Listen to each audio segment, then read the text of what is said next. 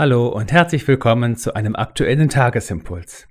Heute am Erntedankfest ist uns folgende Losung gegeben. Du sollst das Recht nicht beugen und sollst auch die Person nicht ansehen und keine Geschenke nehmen, denn Geschenke machen die Weisen blind und verdrehen die Sache der Gerechten. Nachzulesen in 5. Mose 16. Der Lehrtext dazu steht in Johannes 5. Jesus spricht, wie könnt ihr glauben, die ihr Ehre voneinander annehmt, und die Ehre, die von dem alleinigen Gott ist, sucht ihr nicht? Nachzulesen in Johannes 5. Unbestechlich werden, das ist unser Stichwort heute. Korruption und Bestechung sind offensichtlich eine alte Sache und waren auch im alten Israel ein Problem.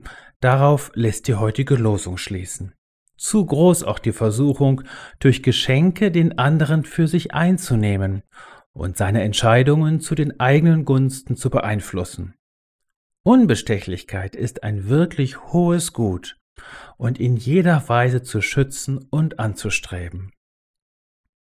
Paul Tournier leuchtet in seinem Büchlein Geschenke und ihr Sinn sehr treffend die Hinter- und Untergründe aus, aus denen heraus wir Geschenke machen. Es lohnt sich, dem einmal nachzuspüren. So können Geschenke Ausdruck der Ehrerbietung sein. In diese Richtung weist der Lehrtext, der einem Streitgespräch zwischen Jesus und den Schriftgelehrten entnommen ist.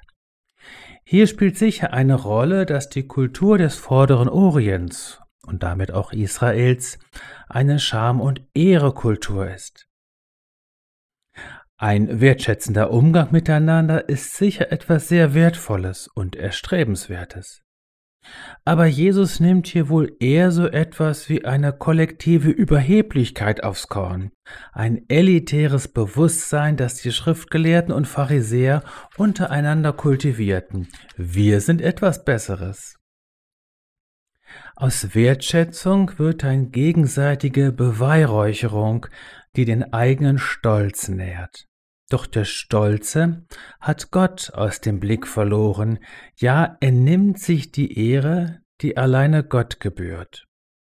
Stolz ist Selbstvergottung, eine Wurzelsünde, die den Glauben zerstört. Das Gegenstück dazu ist die Demut, die Fähigkeit, sich zu Gott ins Verhältnis zu setzen und sich auf Gott zu beziehen.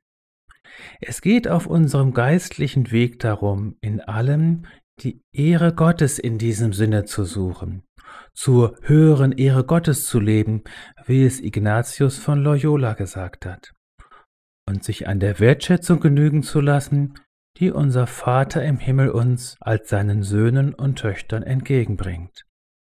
Auf diese Wertschätzung richte dein Augenmerk so sei gesegnet und neu ausgerichtet, die Ehre Gottes zu suchen.